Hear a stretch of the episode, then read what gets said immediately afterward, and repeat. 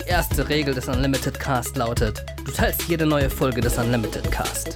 Die zweite Regel des Unlimited Cast lautet, du teilst jede neue Folge des Unlimited Cast. Und damit herzlich willkommen zur neuen Folge des Unlimited Cast, präsentiert von UCI. Der John hat's einschlägig gesagt, teilen. John und Nico sind heute wieder an meiner Seite. Hallo. Hallo. Wir nehmen euch heute mit in die Zeit, als Furbies, Tamagotchis und Diddleblätter ganz hoch im Kurs standen. Aber äh, in dieser Zeit liefen natürlich auch Sachen im Kino. Und wir haben uns für diese Folge einfach mal eine große Liste geschrieben über das Kinojahrzehnt der 90er.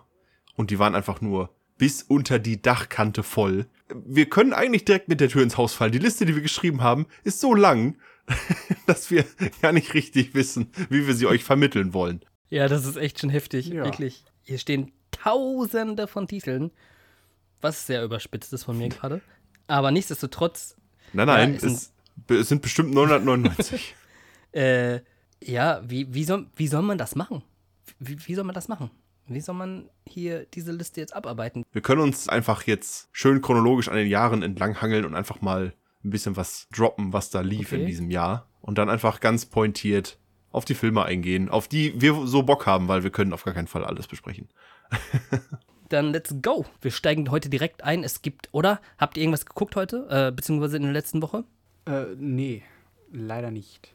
So transparent können wir ja auch sein, äh, durch die kurz hintereinander liegenden Aufzeichnungstermine, ich tatsächlich auch Ich nicht. tatsächlich auch nichts. Ich wollte die gesamte Zeit über Copland gucken, weil ich mich auf dieses, ja, man kann schon fast sagen Special, das 90s Special, ja, okay, es ist kein 90s Special, das Thema 90s vorbereiten wollte, aber ich habe es dann doch nicht geschafft. Ich wollte unbedingt Copland gucken. Was, was ist, direkt mal mit der Tür ins Haus, was ist euer, euer prägnantester Film aus den 90ern? Pulp Ich- Fiction. Ey Leute, ich habe hab keine, also ich würde ja jetzt sagen Forrest Gump, aber dann gucke ich weiter und dann steht da Ace Ventura und dann gucke ich weiter und dann steht da From Dusk Till Dawn und dann steht da weiter äh, Sieben und dann, dann gucke ich weiter und dann steht da Independence Ja. Day, dann steht da Trainspotting, dann steht da Hercules, dann steht da äh, Goodwill Hunting. Ich habe keine, Leute, der Soldat James Ryan, ich weiß nicht. Es ist so witzig, dass die Antwort von Nico so klipp und klar und kurz war. Ja, Pulp Fiction, ganz klar. Danach kommt Reservoir Dogs. Äh, Ja. Die Geschichte von Pulp Fiction hattest du, glaube ich, in der ersten Folge schon erzählt, oder? Boah, das weiß ich nicht mehr. Wir haben ja die erste, ja, jetzt wo wir transparent sind, die erste Folge, es gibt ja vier erste Folgen, von der ihr natürlich nur eine kennt. Äh, ich habe keine Ahnung mehr. Äh, habe ich davon erzählt? Auf jeden Fall ist Pulp Fiction der Film, der mich dazu gebracht hat, Filme zu lieben und als Kunstform zu sehen. Also, wenn, also wenn du es nicht erzählt hast, aber ich bin mir ziemlich sicher, dass du es erzählt hast, aber deine Qualität, deine Audioqualität, Ja, die war vielleicht Ja, ein bisschen. das ist richtig. Ja, jetzt ist meine Qualität gut, genau wie Pulp Fiction. Und boah, Warum war der vorher nicht gut? Der war gut, äh, nie doch, gut. Doch. der war schon immer geil. Durch die seltsame, also äh, durch die Erzählstruktur in Pulp Fiction habe ich beim ersten Mal gucken und zugegeben auch beim zweiten Mal gucken nicht ganz verstanden, worum es jetzt eigentlich geht. Weil das so asynchron erzählt wird. Ja, aber das ist ja das Geile. Das juckt einen gar nicht, worum es geht. Der Film sagt ja, also da steht ja eigentlich vier Geschichten über eine Geschichte. Und ja, genau das ist es. Die, die große Handlung, die, die toppt das alles nur. Aber allein diese ganz kleinen Geschichten sind schon geil. So, die sind in sich einfach geil. Und dann wird das zu einer großen Nummer verwoben, die das alles nur nochmal so, die, nochmal die, die Kirsche ist. Aber Ähm, warum ist das geil? Ja, warum ist das eigentlich geil? Och, das kann ich schon verstehen, wenn man sagt, man hat Mosaikstücke, die für sich genommen schon eine tolle Sache sind und die ergeben dann, wenn man einen Schritt zurückgeht, nochmal ein größeres Bild. Klar, ich verstehe, was du meinst, aber was, ähm, ähm, wodurch wurden die einzelnen Geschichten geil? Waren es die Bilder, die man gesehen hatte? Was hatten diese einzelnen Geschichten für dich so besonders gemacht? Also ich liebe es, wenn Filme verwirrend sind, die Protagonisten sich immer irgendwie gegenseitig verwirren und immer in absurde Situationen geraten, die durch dadurch, dass irgendjemand irgendwas falsch verstanden hat, halt komplett eskalieren. Sowas liebe ich. Ja. Und naja, Pulp Fiction hat halt genau das. Und also deswegen liebe ich es auch, weil Pulp Fiction halt der erste Film war, den ich kenne, bei dem das so passiert ist. Und naja, innerhalb, also erstmal sind es natürlich diese Dialoge, die ich in der Form so jetzt halt noch vorher noch nie kannte. Und die Figuren sind halt alle super schräg und super geil und super cool vor allem. Und vor allem, ach wow, vor allem, vor allem, vor allem spielen die alle immer selbst, also die schauspielen die Figuren im Film immer selber. Das heißt, Vic Vega, äh, Vincent Vega und äh, Jules Winfield, die, die sind eigentlich lässige Typen, spielen dann aber die Rolle eines harten Motherfucker-Killers. Ah, mhm. Und genauso spielt zum Beispiel Honey Bunny und Pumpkin, die spielen auch eben diese Rolle dieser krassen Banküberfallleute und so. Ja, das finde ich einfach super cool, dass man diese Charakter so kennenlernt und die dann auf einmal völlig abdriften und das wirklich ja ab absurdum führen, wenn ich jetzt mal auf Jules eingehe. Und auch, ja, dann halt diese geilen Zufälle. Also wenn Butch auf, äh, auf, boah, scheiße, wie heißt der? Wenn Butch auf Mr. Wallace trifft, Mhm, Im Auto, ne? plötzlich, wenn der da, ja, wenn der da über die, über die Dings geht. Oh, Spoiler, scheiße. Da wollte ich Ja. sowieso noch drauf zurückkommen, äh, mit, dem, äh, mit dem Spoiler. Das ist der, der perfekte Zeitpunkt, um, um da mal kurz zwischen zu grätschen.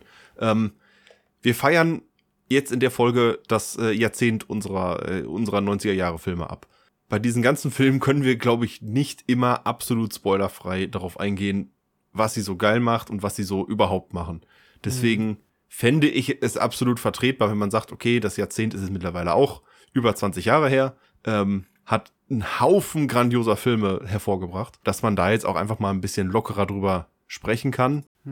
Wollte ich in die Richtung nur schon mal so einen kleinen Disclaimer raushauen, äh, macht euch da in Sachen Spoiler, also leichte Spoiler, vielleicht äh, bereit und hört einfach weg, wenn ihr es nicht wissen wollt. Wow. Das ist schwierig. schwierig. Ja, ist sehr schwer. Auf jeden Fall äh, halt diese ganzen Zufälle, die da passieren, finde ich so geil. Und auch Wolf ist einfach nur, die Charakter sind einfach so toll. Ich könnte den Stunden, so, selbst wenn da nichts passiert, ich könnte nur, wie die Charakter miteinander interagieren, könnte ich mir stundenlang angucken. Und das ist halt in jedem Tarantino. Äh, buchstäblich, in Once Upon a Time in Hollywood ist das so. Äh, und ja, Pulp Fiction war halt der erste Tarantino-Film, den ich gesehen habe, ist meiner Meinung, also ist immer noch mein Lieblingsfilm. Nicht der geil, also nicht der beste, weil, also auch in Pulp Fiction wird äh, richtig viel Suspense erzeugt. Jeder dieser Geschichten, es gibt halt so einen krassen Spannungsbogen, äh, der wirklich immer weiter geht, wirklich, und diese, die Klimax ist dann wirklich immer so on top. Also so höher geht es dann auch irgendwie nicht mehr. Und das habe ich halt auch bei Pulp Fiction erstmal so intensiv erlebt. Und irgendwie war der, dieser Film generell einfach so anders, weil, also ich habe den jetzt nicht 94 geguckt, da war ich ja noch tot. Äh, noch tot was? noch nicht Wow. am Leben. Theoretisch ist es das Gleiche. Also, Ja. Ah. Oh Gott, was Jetzt sind wird's für- philosophisch. Ja, nee, äh, also ich habe den mit 14 geguckt, im Fernsehen zweimal. Einmal nur den Anfang, einmal nur das Ende. Und dann habe ich mir den geholt und dann komplett geguckt und ich war halt komplett baff. hattet ihr früher viele DVDs, also, beziehungsweise hattet ihr früher viele VHS? Ich hatte von Disney habe ich ein paar, beziehungsweise meine Eltern. Oh ja, stimmt. Disney VHS, ganz viele. Und ich hatte, ich habe eine Dragon Ball VHS gehabt, den Kampf gegen Cooler. Und die habe ich sehr, sehr viel geguckt, weil ich halt diese Super Den habe ich auf DVD. Ja, ja, mittlerweile auch. Aber ja, diese, diese VS habe ich echt lange geguckt. Echt oft. Ja, gerade die 90er waren ja für, also gerade für Disney-Filme war das ja einfach auch ein Fest dieses Jahrzehnt, ne? Von 1999, beziehungsweise von 1990 bis 99 kamen, ich liste mal auf, ganz kurz, ja, für alle, die das interessant finden. Bernhard und Bianca im Känguruland, Die Schöne und das Biest, Aladdin, Der König der Löwen, Pocahontas, Der Glöckner von Notre Dame, Herkules, Mulan, Tarzan und Fantasia 2000. Und ich fand alle richtig, richtig, richtig, richtig geil. Außer Fantasia 2000, der als letztes sozusagen kam, 1999. Ich kann mich absolut nicht an Fantasia 2000 erinnern. War das nicht ein Musical oder sowas? Den habe ich gar nicht geguckt. Ich bin gar kein Disney-Fan von den, also auch von den alten. Ich mag, also, was heißt, ich mag es nicht. Aber König der Löwen zum Beispiel juckt mich so gar nicht. Okay. Äh, ich weiß nicht, ich kann mit so Disney-Anim, also generell mit so Animationsfilmen fange ich selten was an. Die Echt? Ich, ja, also. So, so, so generell. Ja, ich finde die nicht schlecht, aber die, die berühren mich einfach nie. So, Wa- die- alle, die ich bisher gucke. was? Drachenzähm Was? leicht, Drachenzähm leicht gemacht, ja, habe ich halt geguckt. Äh, Drachen, äh, erstmal ist Drachenzähm leicht gemacht, die beste Animationstrilogie aller Zeiten. Und um mal, um mal ganz kurz, nur für ein Sekündchen vom 90er-Thema abzuweichen, Inside Out, also äh, wie heißt der? Alles steht Kopf. Alles steht Kopf. Alles steht Kopf ist für mich ein modernes Meisterwerk. Ich finde den von vorne bis hinten Ja, perfekt. das stimmt schon. ich finde den so grandios. Ich bin aber einfach eingepennt. Ich, ich weiß nicht, ich Was? weiß, keine Ahnung, was das ist. Ich, äh, Versuch, Schwede. Ich habe als, als, wann kam der raus? Keine Ahnung. Aber ich war Mitte 20. Ich habe Rotz und Wasser im Kino geheult. Ja, auch klar. Als dieser, als dieser Fall. Elefant da in der Grube, ne? Ihr wisst Bescheid. Dieser Ja, ja. Fantasiefreund Ja, da. Da, das war Meine wirklich Fresse, heftig. war das traurig. Und allgemein diese ganze Idee mit, mit den Emotionen, das war, das war super cool gemacht. Das war eine Ja, sehr also kreative der Idee. ist, der ist einfach nur ein richtiges Brett. Aber, äh, aber egal, der, oh Gott, darum soll es gar nicht gehen. Wir sind noch in den 90ern und bei Disney-Klassikern aus den 90ern. ja, also mich berührt's null. Es gibt keinen Disney-Film, von dem ich sagen würde, boah, der hat mich begeistert. Und es gibt sonst auch keinen Animationsfilm, von dem ich das überhaupt behaupten würde. Ich glaube, Bernhard und Bianca im Känguruland war meine erste VHS-Kassette. Und den habe ich rauf und runter geguckt. Hier die, die Mäuse-Detektive. Ja. Ja, aber und ich weiß, dass es in Australien war, weil es ist ja das Känguruland. oh Mann, ich habe den als Kind, ich habe den als Kind einfach verschlungen und ich weiß nicht mehr, worum es geht. Aber generell, wenn ich mir diese Liste, also jetzt mal nur diese diese Disney-Liste angucke, dann habe ich, wenn ich jetzt mal Fantasia 2000 ausklammer, habe ich alle gesehen, bis auf tatsächlich den Glöckner von Notre Dame. Den habe ich noch nie gesehen. Ah, krass, okay. Aber ansonsten habe ich auch alle gesehen. Und gerade gerade Herkules ist einfach nur, Ja. also wer für mich auf Platz 1, ich liebe Ja, Herkules. definitiv. Herkules, wenn die Titanen kommen, boah, das ist so Gänsehaut einfach. Aber was ist denn das für ein Deutsch? das ist so ein Gänsehaut-Feeling, das ist wirklich der Wahnsinn. Und auch Hades. Hades ist einfach so cool. Das macht Hades so ist viel mein Spaß. Lieblings-Disney-Villain. Hm. Mein Lieblings-Disney-Bösewicht. Punkt. Platz 1. Ich, Hades ist unangefochten an der Spitze. Ich finde den einfach nur grandios. Mhm. Ja. Und Nico so, hm, Der Hades mochte ich auch. okay. Also ich mochte auch Herkules, aber ich kann mich an nichts mehr erinnern außer an Hades und an dieses mittlerweile schlecht aussehende Monster. Ich weiß nicht mehr, was, wann das kam oder was es war. Ich weiß nur, dass es mittlerweile nicht mehr so gut aussieht. Weil das irgendwie so gar nicht in diesen restlichen Animationsstil gepasst hat. Ja, du meinst die, du meinst die Hydra, oder? Kann sein. Ich glaube schon. Ist ja. jetzt die Frage, haben sie die, das habe ich mich schon mal gefragt, haben die die Hydra nachträglich noch animiert oder war das in der Originalversion wirklich eine gezeichnete Hydra? Keine Ahnung. Es hat auf jeden Fall, also die Version, die ich geguckt habe, hat, hat das so gar nicht reingepasst. Das ist ja sowieso ein allgemeines Problem, in Anführungszeichen. Ich glaube, Disney macht das nämlich immer wieder, dass die beispielsweise, okay, das hat jetzt vielleicht nichts mit dem Problem, das ihr jetzt gerade geschildert habt, was zu tun, aber ich weiß, dass die Filme immer umsynchronisieren, beziehungsweise nachsynchronisieren. Und das regt mich dann, das ist so ein bisschen etwas, was ich halt echt blöd finde, weil ich habe dann beispielsweise, keine Ahnung, irgendeine Stimme im Kopf von, was weiß ich, äh, Person X und dann gucke ich mir den Film nochmal an und dann spricht das plötzlich jemand ganz anderes. Gerade jetzt auch Herkules, gerade Hades, hatte ja so eine coole Stimme, ich bin mir mittlerweile sogar unsicher, ob die immer noch so ist. Boah, ich, das mir noch gar In der nicht Version, die ich im. Regal habe, ja. Ja, genau. Das ist nämlich, ich habe nämlich auch ganz viele Disney VHS noch da. Und da kann ich nämlich einfach safe sein, dass das die Version ist, die ich auch aus meiner Kindheit kenne. Ja gut, ich hab, bin natürlich dann irgendwann umgestiegen und habe gesagt, ich vereinheitliche das jetzt und mache das Ganze als Blu-ray-Sammlung, weil ich sammle ja nicht alle Filme auf Blu-ray und bei Disney bleibe ich auf VHS, weil dann muss ich mir ja ständig da so einen Knochen unter den Fernseher stellen. Ähm, also auch die Blu-ray-Version ist, glaube ich, noch die mit dem ganz normalen Hades, Aha. wie man, wie man ihn kennt. Ja. So, jetzt starten wir doch einfach mal ein bisschen, wir werden es wahrscheinlich nicht durchziehen können, wir starten mal zumindest ein bisschen chronologisch äh, ins Jahrzehnt ähm, mit 1990. Da haben wir ein paar Sachen aufgeschrieben, äh, Edward mit den Scherenhänden und Goodfellas und äh, Tage des Donners und Kevin allein zu Haus. Stirb langsam, zwei kamen da nur, um, um mal ein paar Namen zu droppen. Da wäre bei mir tatsächlich der Club der Toten Dichter auch ganz weit oben. Ja. Und Jacobs Ladder wollte ich äh, schon immer mal nachholen, weil das so ein bisschen Vorlage ist für Silent Hill. Und äh, in die Horrorrichtung habe ich eigentlich äh, Interesse. Das würde ich gerne mal gucken. Und ansonsten Club der Toten Dichter ganz weit oben mit Robin Williams. Robert Williams auf jeden Fall. Ja. Ich finde Goodfellas am besten. Und ich finde Edward mit den Scherenhänden am besten. Das ganze Feeling, was in dem Film rübergebracht wurde und vor allem aber auch die Musik, das war so toll und einfach nur todtraurig. Ich könnte jetzt schon wieder anfangen zu weinen, Leute. Ja. Ja. Okay. 1990 war wohl, war wohl schnell Ruhe, abgehandelt. Ruhe. Nee, äh, ich finde, ich bin gar, gar nicht so der Fan von Tim Burton, deswegen kann ich da gar nicht so viel zu sagen.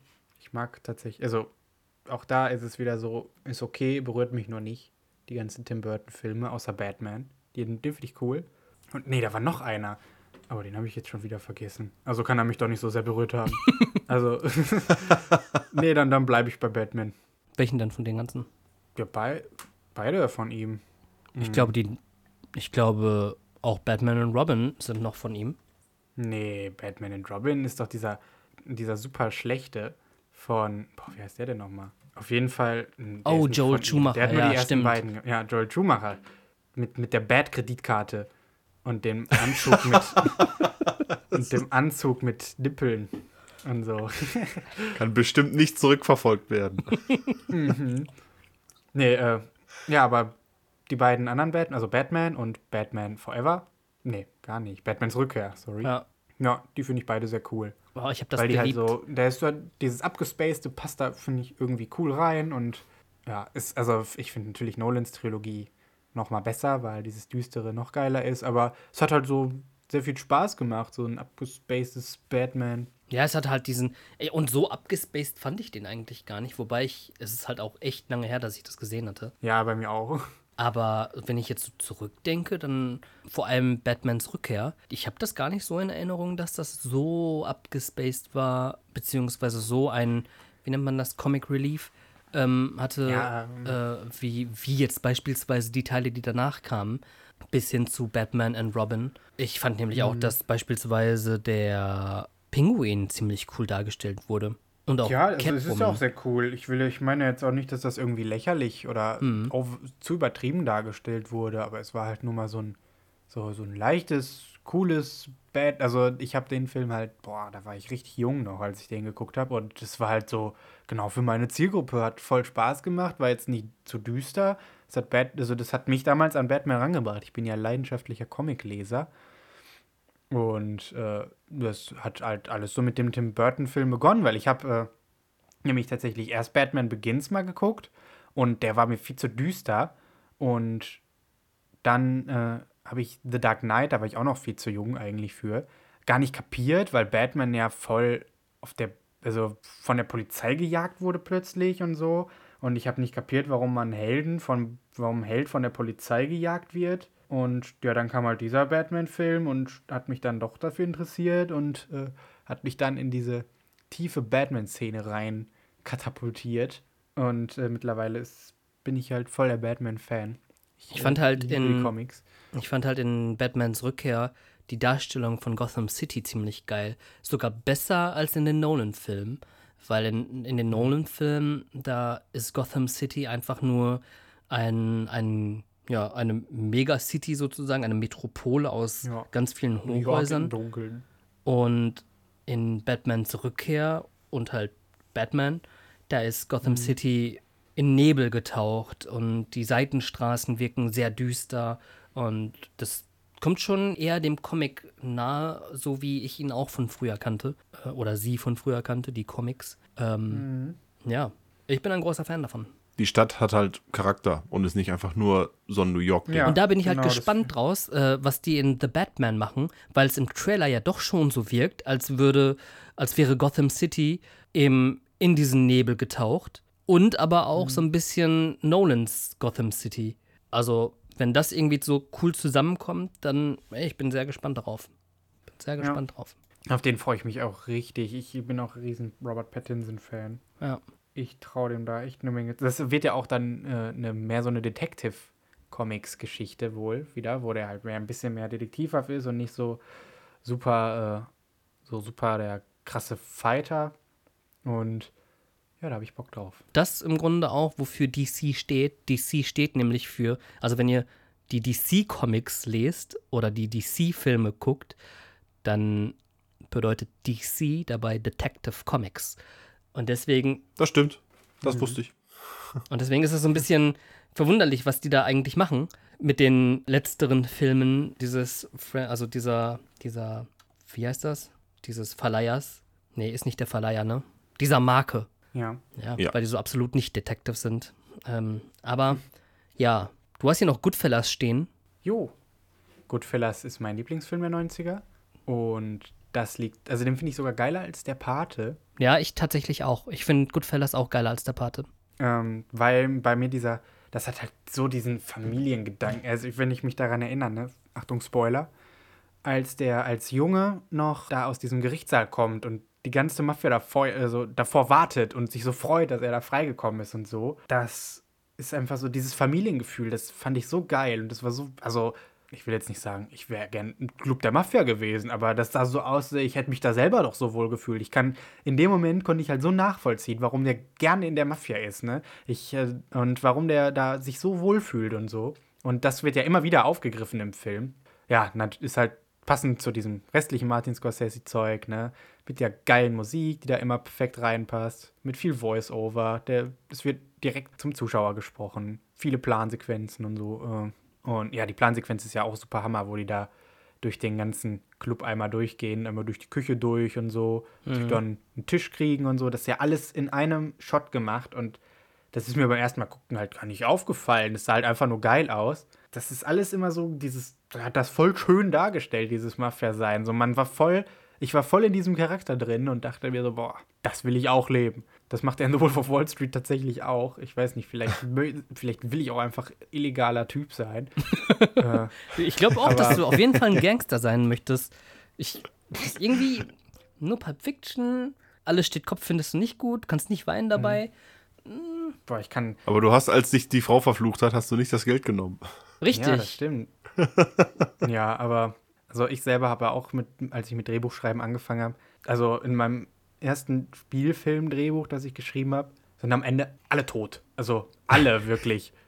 Klingt nach die, Departed. die da irgendwie an der Handlung teilgenommen haben. Auch die sterben auch nicht so, so jetzt gerade, also die sterben schon mit einer Menge Blut und so. Den wird dann halt einfach. Also ich, ich finde das halt auch voll geil in Filmen, wenn jemanden so, wenn, wenn jemand einen Schuss trifft und es wird dann so komplett übertrieben, ne? Dem wird dann so der halbe Schädel weggefetzt. Und es ist einfach so, das, dann, also, das ist irgendwie einfach, das ist cool. Ich mag coole Das Filme. einfach. Trefferfeed, das Trefferfeedback muss stimmen. Ja, so weg. So, okay, der ist tot. Da kann ich mir sicher sein. Das ist nicht wie in Fast and Furious. Der wird nicht in drei Filmen nochmal wiederkommen. Der ist, der ist tot. Und äh, das, ja, ich weiß nicht, coole Filme sind einfach cool und toll. Coole Und Filme cool. sind einfach cool. Und toll und cool. Okay. Ähm, Und wenn dann, wenn dann Peter Jackson Braindead macht, 91, Ja, der ist auch cool und toll. da, da, hast, du- da hast du deine Gewalt. Ja, genau. Das ist auch super. Aber da, das hatten wir, also passt ja perfekt wieder in diese Folge, in der ich meinte, dass ich keine gewalttätigen, also keine Torture-Porn-Filme mag. Naja, auf diese Art Gewalt stehe ich dann doch. Diese einfach übertrieben. ja, die, die man halt da nicht mal ernst nehmen kann man ja einfach mal auch eine so. Ausnahme machen. Ja, Ja, aber tatsächlich ist es so. Würdet ihr Braindead unter Trash zählen? ja. Diese ganze Peter Jackson Chose. Ich, ich frage mich, wie dieser, wie dieser Mensch in die engere Auswahl für der Herr der Ringe kam. Das frage ich mich auch. Also ganz im Ernst. Also absolut nichts gegen Peter Jackson und er hat Herr der Ringe ganz fantastisch gemacht. Aber nach der filmischen Vorgeschichte, wie ist der, wie ist der in die engere Auswahl gekommen? Ich check das auch nicht. Vielleicht muss der einfach eine so geile Version als Regisseur gehabt haben, wie der das darstellt und so. Ähm, Ja, die Vision war es, ne? Und wahrscheinlich einfach auch das Studio, das dann ähm, sagte, alles klar, ja, boah, das hört sich geil an. Das hört sich geil an, komm, wir geben dem Ganzen mal eine Chance für zwei Filme. Äh, denn das war es ja am Anfang erst. Ähm, New Line Cinema hatte ja, also hatte Herr der Ringe einen Go gegeben, aber eben nur für zwei Filme. Und dann kam der erste Teil raus und der erste Teil war. Aber darum geht es jetzt auch gar nicht, weil das Äh, nee. geht nämlich, das ist nämlich 2001. Leute, das ist noch nicht jetzt. Ja, ist richtig. Ja, die Version klingt super. Was haben sie denn vorher gemacht? Braindead? Ja, ist egal. Ja, ich finde, Braindead ist ja noch nicht mal so das Krasse. Es- natürlich, da ist super viel Blut Ja, bei. jetzt aus, aus den 90ern. Ja, Beispiel. genau, aus den 90ern. Aber davor Meet the Feebles und Bad Taste, ey, das war so abgespaced, richtig, richtig verrückt. Meet the Feebles. Aber nee, ähm, Branded habe ich tatsächlich vor kurzem erst wieder gesehen. Mit zwei Freundinnen. Und ja, die haben sich auch herzlich amüsiert über diesen Film. Ja, kann man ja auch einfach. Jetzt, also auch zu, passend zu den 90ern tatsächlich, From Dust Till Dawn ist jetzt natürlich nicht so krass, aber auch halt super abgespaced, ne? Ich weiß noch, als ich den geguckt habe und das auf einmal dieser, ja, dann passiert da ja was, das will ich jetzt tatsächlich nicht spoilern. Und ich dachte mir so, what the fuck? Mhm, also alle, denn? ja, selbst ich, selbst ich war auch so, also was heißt selbst ich, das ist so, als wenn ich irgendwie so ganz stumpf über, über bestimmte Twists. Oh, jetzt habe ich das Wort ja genannt. Twist. Also Ja, From äh, Dusk Till Dawn. Dass, dass es da einen Twist gibt. ja, aber alleine ja. schon, dass es dann einen Twist gibt, ist ja schon Spoiler genug. Ja, aber Spoiler. eigentlich gucke ich, ich guck Filme nur wegen Twists. Ja, gut. guckt euch alle, guckt euch From Dust Till Dawn an. Der Film ist einfach geil. Ja, der Film ist auch gemacht von zwei Regisseuren. Stimmt's, Nico? Ja, von Robert Rodriguez und das Drehbuch ist von Quentin Tarantino. Ähm, ja, das sagt eigentlich alles über meinen Filmgeschmack. Oder über meine Tarantino-Liebe. Aber ist es nicht auch so, dass der, ähm, dass Tarantino, also dass die beiden bis zur Hälfte sozusagen, also dass die sich, warte mal, umgekehrt, so, dass Tarantino die erste Hälfte des Films sozusagen, Nee, nee, nee, nee, das Nicht? sind andere Filme. Das war Death Proof und, äh, äh, wie heißt der? Planet Terror. Planet Terror. Ja, da war das so. Also, das ist ja so ein Grindhouse-Ding. Ja. Und da war Planet Terror aber der erste und Death Proof der zweite. Und die liefen hintereinander und viele wo Leute wussten damals wohl gar nicht, dass danach noch ein Film kommt. Und deswegen ist äh, Death Proof auch voll hinter den Erwartungen geblieben. Ist auch gar nicht so geil, außer äh, dann die letzten Minuten. Die machen dann voll Spaß. Aber da spreche ich dann anderes mal rüber. Ich will ja jetzt nicht schon wieder abdriften aus den 90ern raus. Also ich wäre äh, in die Schiene oder beziehungsweise auf der Schiene eher bei Schweigen der Lämmer. Äh, das ist auch ein bisschen brutal, aber mit Stil. Ja. Und Anthony Hopkins gucke ich einfach nur super gerne zu. Mm, Ja, das ist schon der, sehr intensiv, der Film. Ich mochte äh, diesen, dieses ganze, ohne da jetzt auch zu viel zu verraten, äh, dieses ganze letzte Drittel auf diesem Hof, auf diesem Gehöft, fand ich super intensiv, wie du schon sagst. Äh, das war schon, also Schweigen der Lämmer gehört einfach auch zu den 90ern dazu. Ja, ja, nicht umsonst der einzige Film, der bei den Oscars ja die Big Five gewonnen hat. Also bester Film, bester Hauptdarsteller, beste Hauptdarstellerin, bestes Drehbuch und beste Regie. Ach, das auch noch. Guck mal, das wusste ich zum Beispiel gar nicht. Ja, Deswegen das ist der der so einzige gut. Film, glaube ich, der das bisher geschafft hat. Und auch vollkommen verdient. Der ist ja von der ersten Sekunde bis zur letzten Sekunde einfach nur packend. Anthony Hopkins überzeugt ja einfach nur absolut. Da gibt es ja nichts auszusetzen in seinem Schauspiel. So keine Sekunde, in der der nicht, in der, in seine Präsenz nicht an irgendwie Darth Vader oder äh, Davy Jones herankommt. Ja, und dabei, und da muss man, dazu muss man halt sagen, ne, das ist halt so krass, weil Darth, anders als Darth Vader und Davy Jones, die irgendwelche mysteriösen Kreaturen sind, ist das ein Mensch, der das gleiche hervorruft in mir wie ein Darth Vader. So, äh, das muss man mal hinkriegen, mit einem Gesicht, das zu zeigen ist, also mit einem menschlichen Gesicht das gleiche hervorzurufen, wie wenn Darth Vader mit dunkler Rüstung und Laserschwert und so ankommt. Und so eine Präsenz hat der in mir ausgelöst. Ja. Ja, allgemein auch die ganze Thematik. Das war ja auch ähm, super heftig. Und Ja. das war, glaube ich, einer der ersten Filme, die diese Polizei bzw. Behörde muss sich an eine andere Stelle sozusagen wenden, um einen Fall zu lösen. Story. Also zumindest halt, die ich halt wahrgenommen habe. Ich glaube, zu dem Zeitpunkt des Films, wie alt war ich da? Sechs? Sechs. Ich habe den Film natürlich What? nicht gesehen, als ich sechs Jahre alt war. Ach so, okay. Dachte schon. Ähm, huh. Ja, aber ich fand das, dieses, diese Geschichten finde ich immer richtig gut. Da fällt mir ein, welchen Film habt ihr viel zu früh gesehen in eurer kindlichen Entwicklung, Jugendentwicklung? Final Destination 3. Keine Ahnung. Aber ich habe mich letztes Jahr das erste Mal getraut, auf eine Sonnenbank zu gehen. Und das alles nur wegen Final Ach so, oh, hey, 3. wow. Es gibt keinen Film, der mich so geprägt hat in meiner Angst wie dieser. Immer wenn ich wegen irgend, hinter irgendwas herfahre, denkst du, oh mein Gott, Final Destination. Wirst du den gesehen haben, als der Film rauskam oder, oder doch erst danach so ein bisschen? Ich meine, der Film kam raus 2006. Nee, da habe ich, ich habe den, der lief da schon im Free TV. 2006 war ich sieben. Bestimmt so zwei, drei Jahre später mit zehn dann, Ja, bei mir war ich das sagen. Alien 3, den ich zu früh gesehen hatte. Ali Alien 3? Mhm. Ja, gut, Alien 3 gucken ist immer zu früh. Ja. Boah, mir ist noch was eingefallen. mit drei, mein, mein, ich hätte einen Film, den ich also wirklich zu früh gesehen habe, ist mit drei Jahren. Und zwar habe ich da eine Szene von Matrix gesehen, in der sich dieses komische Ding in Neos Bauch reinfrisst. Äh, Oh, Ja, da waren meine Eltern irgendwie in meinem Zimmer zugange und haben da den Computer oder was auch immer repariert. Und da lief der halt im Wohnzimmer. Und ich habe mich da hingesetzt und war dann verstört fürs Leben. Ich habe so lange von diesen Dings geträumt, bis ich das, boah, ich hab, boah, ne, widerlich einfach nur. Das konnte ich, ich wusste dann eine ganze Zeit lang nicht, was das für ein Film ist, bis ich den irgendwann dann in der 10. Klasse in Rallye nochmal geguckt habe. In Rallye. Und dann dachte ich, ja, ein Rallye, aber ist halt ein philosophischer Film, ne? Äh, ja, das haben also- wir auch gemacht. Wir haben Matrix im Religionsunterricht Ach, geguckt. krass. Das, äh, weil, also danach haben wir den halt auch voll auf diese philosophischen Fragen dann analysiert. Das war mega geil. Ähm, Nee, fand ich überhaupt nicht. Das hat mir den Film fast kaputt gemacht. Echt? Nö, ich Weil ich, äh, weil ich Religion damals in der Schule einfach nicht geil fand als Fach. Das fand ich immer totlangweilig. Und Ja, dann gucken wir Matrix. Ich denke mir so, ah, das ist ja großartig. Und dann wird alle 45 Sekunden oder so, wird pausiert. an. Und dann so, ja, dann guck mal hier die, die Fugen im Bürogebäude im Hintergrund. Was bilden die? Ja, Kreuze. Ja, gut. Ernsthaft? Deswegen halten Sie den Film an? Ist das, ist das, ist das Ihr Ernst? ja, natürlich, es sind Fugen. Fugen bilden immer Kreuze und stehen senkrecht aufeinander.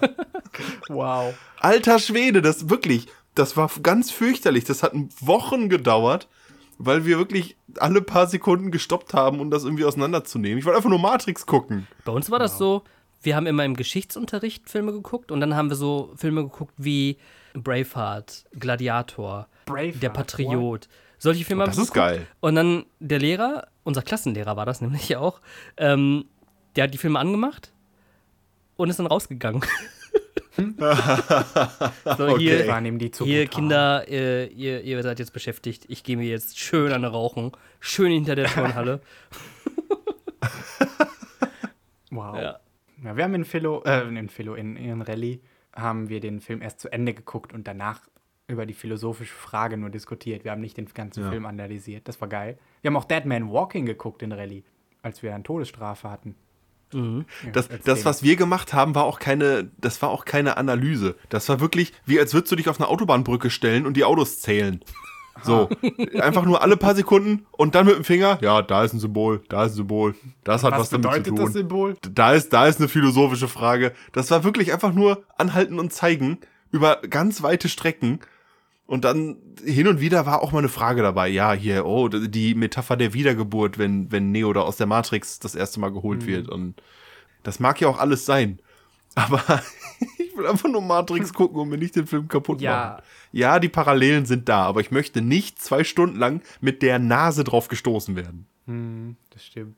Oh, ich weiß noch, die, die entsetzten Gesichter in dieser Wiedergeburtsszene von meinen Klassenkameradinnen. Ich weiß, ich und mein bester Freund, wir, wir waren auch so, äh, unser Lehrer meinte damals auch, wir können ja mal einen Film gucken und ich und mein bester Freund so, ja, lass Matrix gucken. Einfach so. Und obwohl ich den noch nie geguckt habe, ich dachte einfach, ja, Film gucken. Ja, Matrix habe ich schon mal gehört, hat jemand geguckt in Rallye, dann sage ich das. Und ich war da voll, und mein, mein bester Freund und ich, wir, wir saßen da und waren voll geil und alle anderen so richtig, was ist das denn? Die waren so voll, der Film ist ja echt eklig auch. Ja. Nein, der Film ist super, der ist nicht Der eklig. ist ja super, aber auch eklig. Was? Der ist nicht eklig. Natürlich, der, zieht sich da so einen komischen Schlauch aus seinem Hals. Das ist doch eklig. Ja. Hä, du sagst, wenn die Köpfe explodieren, hast- ist das super geil. Aber du, hä? Ich wollte gerade genau das gleiche sagen. Ja, weil das halt absurd ist, einfach nur. Aber dieses, wenn das so over the top und absurd einfach nur ist, dass man es gar nicht mehr ernst nimmt. So, weißt du, wenn die da jetzt im Kopf explodieren lassen würden und dann kriege ich da, weiß ich nicht, dann wird da eine Nahaufnahme von dem Hirn gemacht und dann werden dann noch so Schädelstückchen aufgesammelt. Das würde ich dann auch nicht mehr sehen wollen. Es reicht mir, diese Explosion zu sehen. Aber so in Matrix war das immer irgendwie zu lang. Ich dann sagte, okay, ist gut. Und dann so die ganze Zeit. Dann, ja, jetzt, ich hab's kapiert. Ging immer weiter. Äh, Matrix 1999. Boah, Ja. es fühlt sich echt nicht an, dass der Film so alt ist eigentlich, ne? Ja. Na gut, keine Ahnung. Ja, aber der war, äh, das, das war ja das Klasse damals. Also ich habe ihn, ich habe ihn nicht direkt 1999 gesehen, weil da wäre ich auch ein bisschen zu jung für gewesen. Äh, aber habe ihn dann halt das, danach äh, sehr schätzen gelernt, weil er einfach extrem, es ist halt einfach cool. Es ist der Begriff von cool, weil so in den 90ern hat man den Begriff cool noch so verwendet, wie man, ihn- wie man ihn so meint. Es ist halt einfach unironisch cool und er war cool. So Tarantino mit seinen cool. Ledermänteln und Sonnenbrillen. Und den, ich weich den Kugeln aus und die fliegen an mir vorbei, diese, diese Zeitlupensequenzen, das ist ja, das ist ja ikonisch. Ja, definitiv. Und cool. Ja, definitiv. Allgemein auch, wie die gekämpft haben, die, die Kampfchoreografien. Ja. Das war auch einfach cool. Cool. Ähm, Einfach cool. also es ist einfach ein cooler Film. Wisst ihr, was nicht cool ist? Die Fortsetzung. Ja, da wollte ich jetzt tatsächlich drauf zukommen. Weil die Szene fand ich sogar noch tausendmal entsetzender und verstörender als alles Eklige in Matrix 1. Nämlich, wo die da einfach 20 Minuten irgendwie rumdancen in der Höhle in Teil 2. So diese komische Rave-Party. Das fand ich richtig weird. Das war mir irgendwann echt unangenehm. Dieser, kennt, wisst ihr, was ich meine? Ja, ja. Ja, das, ja. Aber ich muss dazu sagen, war so dass also so gut wie alle, die ich kenne, sagen und die Filme natürlich gesehen haben, sagen, eins war geil, zwei und drei waren nicht geil. Aber ich finde, dass der dritte Teil richtig, richtig fett ist. Was mit dieser Ja. übertriebenen Maschinenschlacht am Ende? Genau gerade deswegen. Das war so heftig. Aber das, ah, aber da geht's doch halt überhaupt nicht mehr um die Matrix. Nee, aber es geht halt um das, was außerhalb liegt. Und, und das fand ich dann schon wieder ganz gut. Und es ging ja nicht nur um das, was außerhalb liegt, es ging ja auch um das, was da drin lag. Und ich meine, kennt ihr die ganzen Theorien um den Auserwählten? Nö. Nee. Gibt's da Fantheorien oder Ja, es wird ja gesagt, dass nicht Neo der Außerge Auserwählte ist. Also, Neo ist nicht der Auserwählte. Agent Smith ist der Auserwählte. Ach doch, das habe ich mal gehört. Ja. was? Jetzt, wo- jetzt wo du das sagst, ja, das höre ich nicht zum ersten Mal. Ja. Denn im Grunde sind sich Neo und Agent Smith gar nicht, ähm, also die sind sich gar nicht so unähnlich. Und als die dann zum Beispiel beim, also ein Hinweis darauf hin, äh, dass Neo nicht der Auserwählte ist, ist nämlich, als sie beim Orakel waren, sagte das Orakel, dass Neo nicht der Auserwählte ist. Das ist aber ziemlich eindeutig. Richtig, genau. Man ist aber einfach irgendwie drüber hinweggegangen, weil man dann äh, durch, die, durch die letzte Szene des Films dachte, okay, krass, er ist es ja doch. Aber er ist im Grunde nur so, wie was man eigentlich von Agent Smith dachte. Er ist einfach eine Anomalie in dem System. So, und Agent Smith und Neo sind beides Anomalien, nur Agent Smith ist eben die auserwählte Anomalie. Die, die das Ganze zurücksetzen wird und dann wieder von vorne beginnen lässt. Ja, irgendwie so. Keine Ahnung. Ich, äh, ich liebe das. Ich muss ehrlich sagen, das ganze auserwählten Kackding und so hat mich alles nicht gejuckt, ne? Das war so, Teil 1 war halt einfach nur cool und äh, voll philosophisch und alles, was dann, also das hat mich dann gar nicht mehr interessiert, so die Story im Generellen. Ja, boah, aber gerade im dritten Teil, äh, das, was ihr gerade angesprochen habt, diese Materialschlacht, wie die da in Zion sind, da einfach in ihren Mechs sitzen und irgendwie, keine Ahnung, tausende von diesen, diesen, diesen Mechs halt, die Waffen zücken und auf die Position der Knarren, äh, die angebracht waren an diesen ähm, Robotern, die waren halt so schräg ausgerichtet. Die waren nicht, die haben nicht so gerade die Pistolen sozusagen, die Gewehre sozusagen gehalten, sondern so schräg, wie man das von diesen typischen OGs kennt, so schräg gehalten.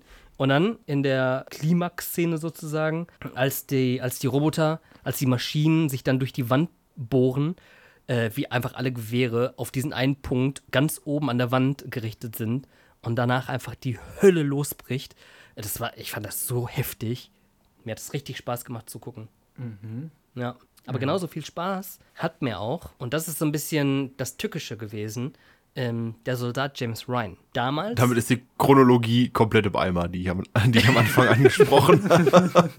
Die war schon im Eimer, als wir zu Matrix gesprungen sind, wegen Religionsunterricht. Gut, jetzt springen wir zurück zu 98, aber red einfach weiter. Scheiß auf Chronologie. Wir machen es einfach. Ja, das ist ja auch zu vorhersehbar. Man weiß ja, wenn, wenn 91 kommt, dann kommt 92, 93 und dann weiß man, alles klar, ich brauche überhaupt Dann nicht mehr zuhören, langweilig. Dann weiß man Bescheid, 99, 98. In Richtig, den genau. Timestamps, in den Timestamps langweilig. stehen dann einfach die Erscheinungsjahre daneben. Ja, aber Ja, red einfach, red einfach weiter. der Soldat James Ryan. Damals, als der Film rauskam, geguckt und super in der Szene, in der Anfangsszene gewesen, weil sie eben aber auch so intensiv war. Und ich fand das zu dem Zeitpunkt irgendwie cool. Das hört sich echt, echt auch Alter. doof an. Also ja, cool ist da vielleicht der falsche Ausdruck. ja, ja, definitiv, weil, wenn man sich halt vorstellt, dass das halt die Wirklichkeit war und dass, ja, dass da halt wirklich Menschen gestorben sind und dass das das auch irgendwie versucht einzufangen, ähm, es aber niemals wahrscheinlich so eingefangen hat, wie es dann auch wirklich war, denn die Realität ist immer heftiger als das, was in einem Film zu sehen ist. Dann ist es natürlich mit einem ganz anderen Auge zu betrachten. Aber ich war damals jung und habe gedacht, dass Krieg cool ist. Also mit Gewehren Wenn schießen. Lehrer euch die ganze Zeit Kriegsfilme zeigt, Ja, Ja. ja. da würde ich auch so, ja geil. also natürlich, ich fand jetzt nicht äh, unbedingt, dass äh, der gesamte Film über, dass ich, dass ich da jetzt mit in Euphorie sitzend äh, saß und äh, gedacht habe, boah, geil, geil, geil, geil, jetzt wird gleich wieder geballert. So war das nicht, nein, aber äh, eben wegen dieser intensiven Szene am Anfang, äh, in der ich da so gebannt äh, vor dem Fernseher saß, dachte ich einfach nur, boah, krass, boah, krass, boah, krass, wie geil ist das denn? Heftig, heftig, heftig. Und ich Ja, weiß noch immer, wie mein Vater mit mahnendem Ton sagte, äh, was guckst du dir denn da für einen Scheiß an? Ja, und dann war das so, ja, das ist doch kein Scheiß. Das habe ich daraufhin gesagt. Und er hat gesagt, das ist Krieg. Natürlich ist das Scheiß. Ja, und ähm, ja, irgendwann habe ich es hat dann auch begriffen. Genau. Aber der Soldat James Ryan war eben eine Erfahrung und ich finde, das haben wenig Filme so eingefangen wie dieser Film. Und Tom Hanks und äh, Steven Spielberg haben danach ja auch noch eine Serie gedroppt, die ungefähr die gleiche Intensität erreicht hatte und auch immer noch in den Top-Lists im Internet zu finden ist. Aber um Serien soll es hier ja gar nicht gehen. Ja, Ich habe so ein bisschen, äh, ich habe so ein bisschen die Befürchtung, also was heißt Befürchtung? Ähm, der, die, die Anfangsszene von Soldat James Ryan ist absolut krass, so. Und natürlich auch in, in, in ihrer Krassheit ikonisch und in ihrer Darstellung. Dass der, der Film wird sehr häufig eben auch irgendwie nur dafür genannt. ja, Für seine, für seine ähm, sehr intensive Anfangsszene, Mhm, ja. die man auch nicht in Abrede stellen kann. Aber das ist so häufig die, die Essenz. Wenn Leute über Soldat James Ryan reden, dann geht's halt häufig nur um diese, um diese Mhm, Anfangssequenz. das wird ja auch Ja. sehr oft zitiert von anderen Filmen, wenn ich jetzt mal um Sausage Party eingehe. Nee, nee, nee, die haben sich das da abgeguckt. Ja? Nee, nee, Ach so. Ich, ich wollte Ja. den, den Gag mit Sausage Party wollte ich schon vor ein paar Minuten machen. Ich habe nur auf den Wow. richtigen Zeitpunkt gewartet, aber wow. dass die sich das von Sausage Party abgeguckt Boah, das haben. war nicht so geile Sausage Party. Ne? Das war Dass ich- so dass ich lustig. da- Ich, ja. Das war oh mein Gott. Aber auch das Thema hatten wir schon. Ich liebe Seth Franco. das Seth, Seth Franco. Das ist verschmolzen zu einem. Seth Franco und James Rogan. So heißen ihre Kinder. Wow. In dem Jahr kam ja auch American History X und die Truman Show raus. Ah, Jim Carrey. Ja, die Truman Show ist tatsächlich einer der Jim Carrey-Filme, die ich am meisten mag, nach Eternal Sunshine of a Spotless Mind. Äh, oder Vergiss meinen nicht. Weil die auch sehr philosophisch ist. Die hätte man genauso in Rallye gucken können. Die Truman Show. Ja, finde ich persönlich, dass Ja. es ein sehr philosophischer Eigentlich Film schon. ist. Ja. Und äh, das ist mein Lieblingsfilm aus diesem Jahr. American History X ist zwar auch richtig krass und richtig geil, aber irgendwie als die Truman Show mir angetan, der ist halt irgendwie, hat der mir einfach super gefallen. Ja, vor allem die Truman Show ist halt ein, ein wie nennt man das, ein Gefühlsfilm. Und American History X, das zieht einfach nur drunter. Das ist einfach nur Ja. ähm, in sich in eine äh, Welt begeben, die man eigentlich echt ungern betreten möchte. Ich finde, so runterzieht das gar nicht. Ich, also, ich finde die Story von, äh, von Edward Norton im, im Knast ist eigentlich, na gut, nee, ist natürlich dramatisch, aber ich finde, das ist halt, ich, ich fand die schön, die Story. Ähm, Okay. Die, also die Wandlung, die er im Knast durchmacht und so. Ja, aber der Hintergrund, warum er mir- ja zum Beispiel dann da ist, ist ja. Ja, klar, das ist natürlich scheiße, aber ich finde halt dieses, ja, aber Menschen ändern sich. Das hat mir Hoffnung gemacht, tatsächlich. Ja, aber Äh, theoretisch ja eben nicht, weil ähm, ich werde jetzt das Ende spoilen. Also, falls ihr das nicht hören möchtet, dann spult einfach mal 30 Sekunden vor. Ich denke, das äh, wird mir reichen an Zeit, die ich dafür benötige. Ähm, Ich gucke auf die Uhr. Er wird halt ermordet. Ja. Er möchte sich ändern und wird danach ermordet. Das ist so, Ja. alles klar, Mist, alles ist umsonst gewesen. Ja, gut, ich weiß nicht. Ja, okay. Ich Aber dann hat man nicht, ja die Wahl, ob man sich davon runterziehen lässt oder ob man versucht, Ja. darüber hinauszuwachsen. Das Mhm. ist es. Ich dachte, da, ähm, ich dachte mir halt, okay, das ist jetzt wieder, so in dem Moment wiederholt sich der Film doch oder irgendwie, weißt du? Hm. Ähm, so, ab jetzt kann ja dieser Mensch eine Wandlung durchmachen oder was auch immer, der ihn ermordet hat. Äh, Herzlich willkommen an alle, die 30 Sekunden geskippt haben. Yes. ja, wir sind du, wieder da. Das ist ja irgendwie so ein, so ein ewiger Kreislauf. Ich meine, es wird nie aufhören, dass Leute rassistisch sind. Und, oder, also ich hoffe es natürlich, dass es aufhören wird. Aber wenn man jetzt mal so, boah, nee, die ist zu politisch, ich lasse es. Ich will nicht zu politisch werden.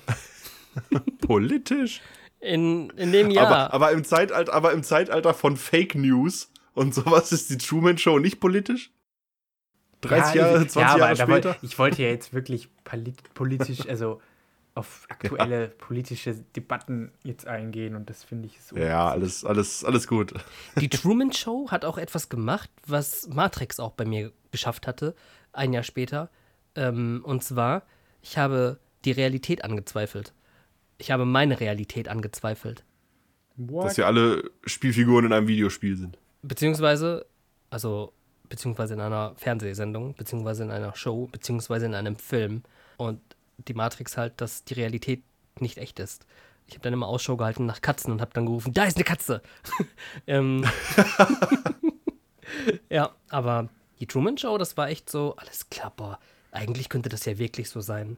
Das ist echt verrückt. Eigentlich könnte das immer noch so sein. oh mein Gott. Wer, wer sagt, dann wäre, alter Schwede, dann wären so Shows wie Big Brother, wären dann äh, Truman-Shows in der Truman Show. Ja, Voll Meta. das, Aber ja, ja, du das sind in so diese? Das sind diese ironischen Anspielungen, so, so, hahaha, ja, siehst du? Du Lappen, Aber du kommst weißt trotzdem nicht drauf. Bescheid. Ja. Ja, genau. Die, die, die, die Fädenzieher, die werfen uns dann so einen Knochen hin in Form von, ja, ja, so könnte es ja sein. Ja. Und dann ist es so, bam, bam, bam. Ja, aber wäre auch nicht schlimm, weil ich würde einfach auch aussteigen. Weitermachen. Nee, ich würde aussteigen. Ich würde sagen, aussteigen? Leute, ich, jetzt hätte ich gerne mal bitte Einsicht auf die echte Welt. Und dann ist die echte Welt nämlich die Matrix, beziehungsweise ähm, Oh, halt wow. die echte Welt aus die Matrix. Mhm. Oder die echte Welt ist die Matrix und dann musst du nochmal aus der Matrix ausbrechen. Und das würde mich halt hart runterziehen. Da hätte ich auch keinen Bock drauf, ne? Also in der Dystopie Nee, ich, ich schließe mich wieder an, ich gehe wieder rein. Ja, Ja, im, äh, im selben Jahr kam der Film, den ich viel zu früh gesehen habe, und zwar Blade. Ich habe Blade geguckt, als ich absolut nicht in dem Alter dafür war. weil ich habe ihn, also der kam 98, aber ich habe ihn nicht 98 gesehen, weil ich war 98 7 und ich habe ihn irgendwann so um die Jahrtausendwende lief er noch mal im Fernsehen. Äh, und dann habe ich Blade geguckt mit 10 oder so, meinem besten Kumpel damals. Ähm, und wir waren erst recht erschrocken, was da denn äh, so alles passiert, aber irgendwann gewöhnt man sich dran, was da, was da für Vampir-Action-Blutquark abgeht. Und dann war der ganz schön geil. Hm, ja, vor allem Aber- wie Blade abging, das war ja echt heftig. Das ist einfach nur super. Besonders im Gedächtnis geblieben ist mir da äh, auch leichter, leichter Spoiler für Blade, wenn er da am äh, an dieses, an diese, an diesen Stein gefesselt, gekettet wird, oder ist das so ein Sarg? Ich weiß es gar nicht. Und dann wird er einfach nur aufgeschnitten, damit sein Blut so rausläuft und dann dieses, diesen, dieses Bodenmuster da ausfüllt. Oder war das Blade 2? Ich glaube, das war Blade 2, was du meinst. Blade 2? Oh, okay, ich korrigiere. Es, waren, es sind leichte Spoiler für Blade 2. ich habe den ewig nicht mehr gesehen, ich schmeiß das durcheinander. Auf jeden Fall ist Blade hammerkrass. Ich habe ihn viel zu früh gesehen, aber fand es auch irgendwie ganz geil. Also ich habe jetzt keine verstörende Erfahrung da mit rausgenommen. Ich weiß nur, dass mir äh, niemand erlaubt hätte, den zu gucken in dem Alter.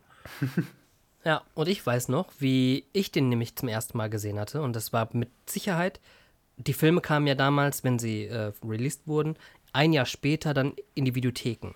Meine ich jedenfalls. Ich meine, das war ein Jahr später. Und wenn es zwei Jahre waren, ist auch okay, weil dann war es um die 2000er. Aber ich glaube, ich bin mir echt sicher, dass es eigentlich. Egal, ist auch egal, wann jetzt genau. Ein oder zwei Jahre später habe ich den Film dann wahrscheinlich gesehen. Und zwar in, im Urlaub und mein bester damaliger Freund, ähm, also mein damalig bester Freund, so rum, war auch dabei und dann haben wir den Film geguckt und meine Mutter war auch dabei. Die hat gesagt, was guckt ihr euch da an? Das dürft ihr noch gar nicht sehen. Und dann hat die uns den Videorekorder weggenommen. Nein! Wow. Boah, währenddessen ich so mit, mit zwölf mit meinem besten Freund einfach ganze Zeit in GTA San Andreas Leute überfahren und tötet. Ja, das haben wir auch gemacht. Und wir haben, wir haben Blade ja auch schon zu dem Zeitpunkt auch dann gesehen gehabt. Ja. Das war halt nur, wir haben den nochmal gucken wollen. Ah, okay. Genau. Sehr, sehr cool. Ähm, da wird es nämlich auch bald einen neuen Film, glaube ich, geben. Ähm, glaube ich. Wartet. Ich gehe eben auf Nummer sicher. Blade? Serie oder Film? Äh, Film, Blade 4. Ah, okay. Blade Ist das, 4? nicht, ist das nicht mit Eine echte Fortsetzung? Ja, mit Mahershala Ali soll das doch sogar sein. Oh, wenn, ey, wenn du jetzt Wesley Snipes gesagt hättest, ne? Ja, Nee. das wäre krass gewesen, ja. Hätte ich die, hätte ich die Hose gewechselt. Nee, mit Mahershala Ali soll das. Äh, uff.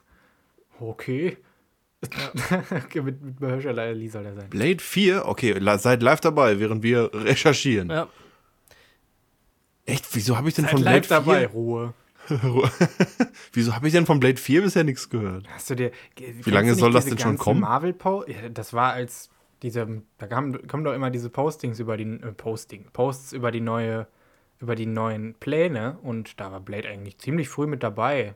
ja. Kam, glaube ich, kurz- 2019 wurde das bekannt gegeben. 2019 schon? Ja. Okay, auf der Schiene bin ich überhaupt nicht up to date. Also, Marvel hat die letzten Jahre so viele Filme rausgehauen, ich nehme halt, was kommt. Ich informiere mich da nicht noch weiter. Echt nicht? Boah, als ich erfahren habe hier, dass, dass äh, Doctor Strange, Doctor Strange in the Multiverse of Madness heißt, bin ich richtig so, oh mein Gott, genau das wollte ich immer vom Marvel-Film. Aber hier heißt es jetzt ein Reboot zu Blade.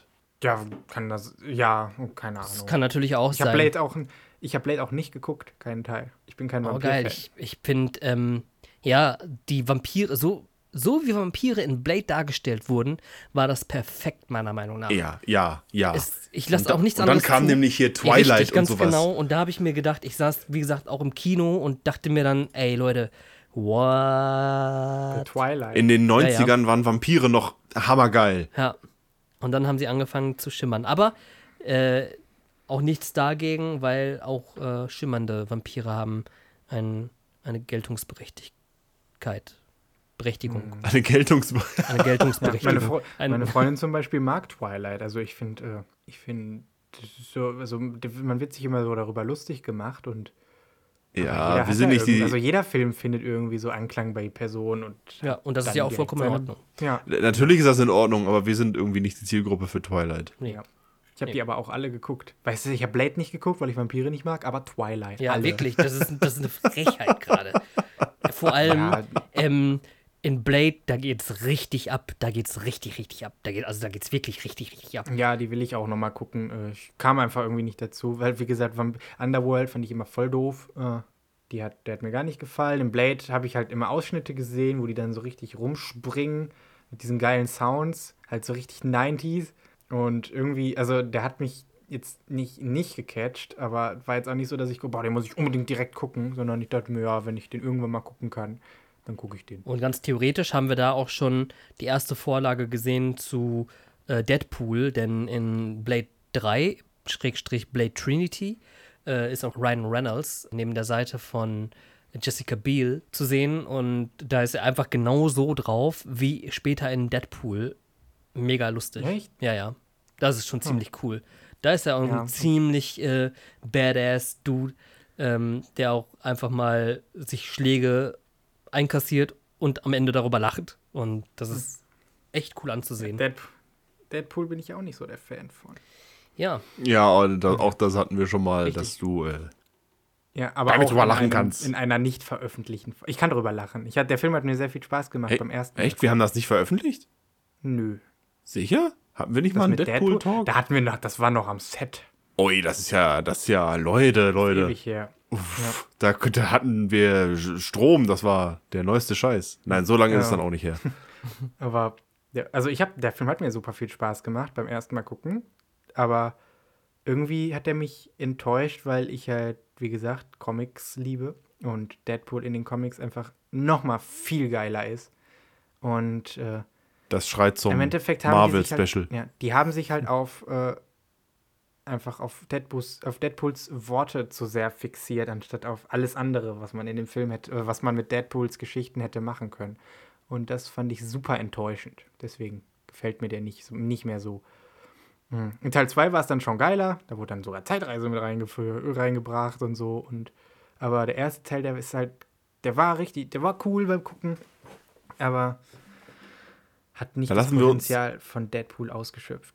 Da lassen wir uns schön drüber aus, äh, wenn dann das Marvel-Special ansteht. Ja, Ja. ja. da bin Apropos Zeitreise, jetzt springen wir mal wieder zurück. Zurück. Jahr 1991. Ah, ich hätte jetzt 94 gesagt, aber okay. ich, wäre bei Ah. Mach 92, weiter. Leute. Ich wäre ich wär eigentlich bei 92 angekommen. Für 92. Hä? Wer von euch hat Terminator 2 fett gemacht? Ich. Okay, dann hau mal raus. Der Terminator 2 ist fett. Ich bin mal, ich bin Äh, der Terminator. Boah. Wow. Ja, John. Wow. Okay, ich habe immer, ich habe immer eine Person zum Lachen gebracht. Dabei bleibt es auch.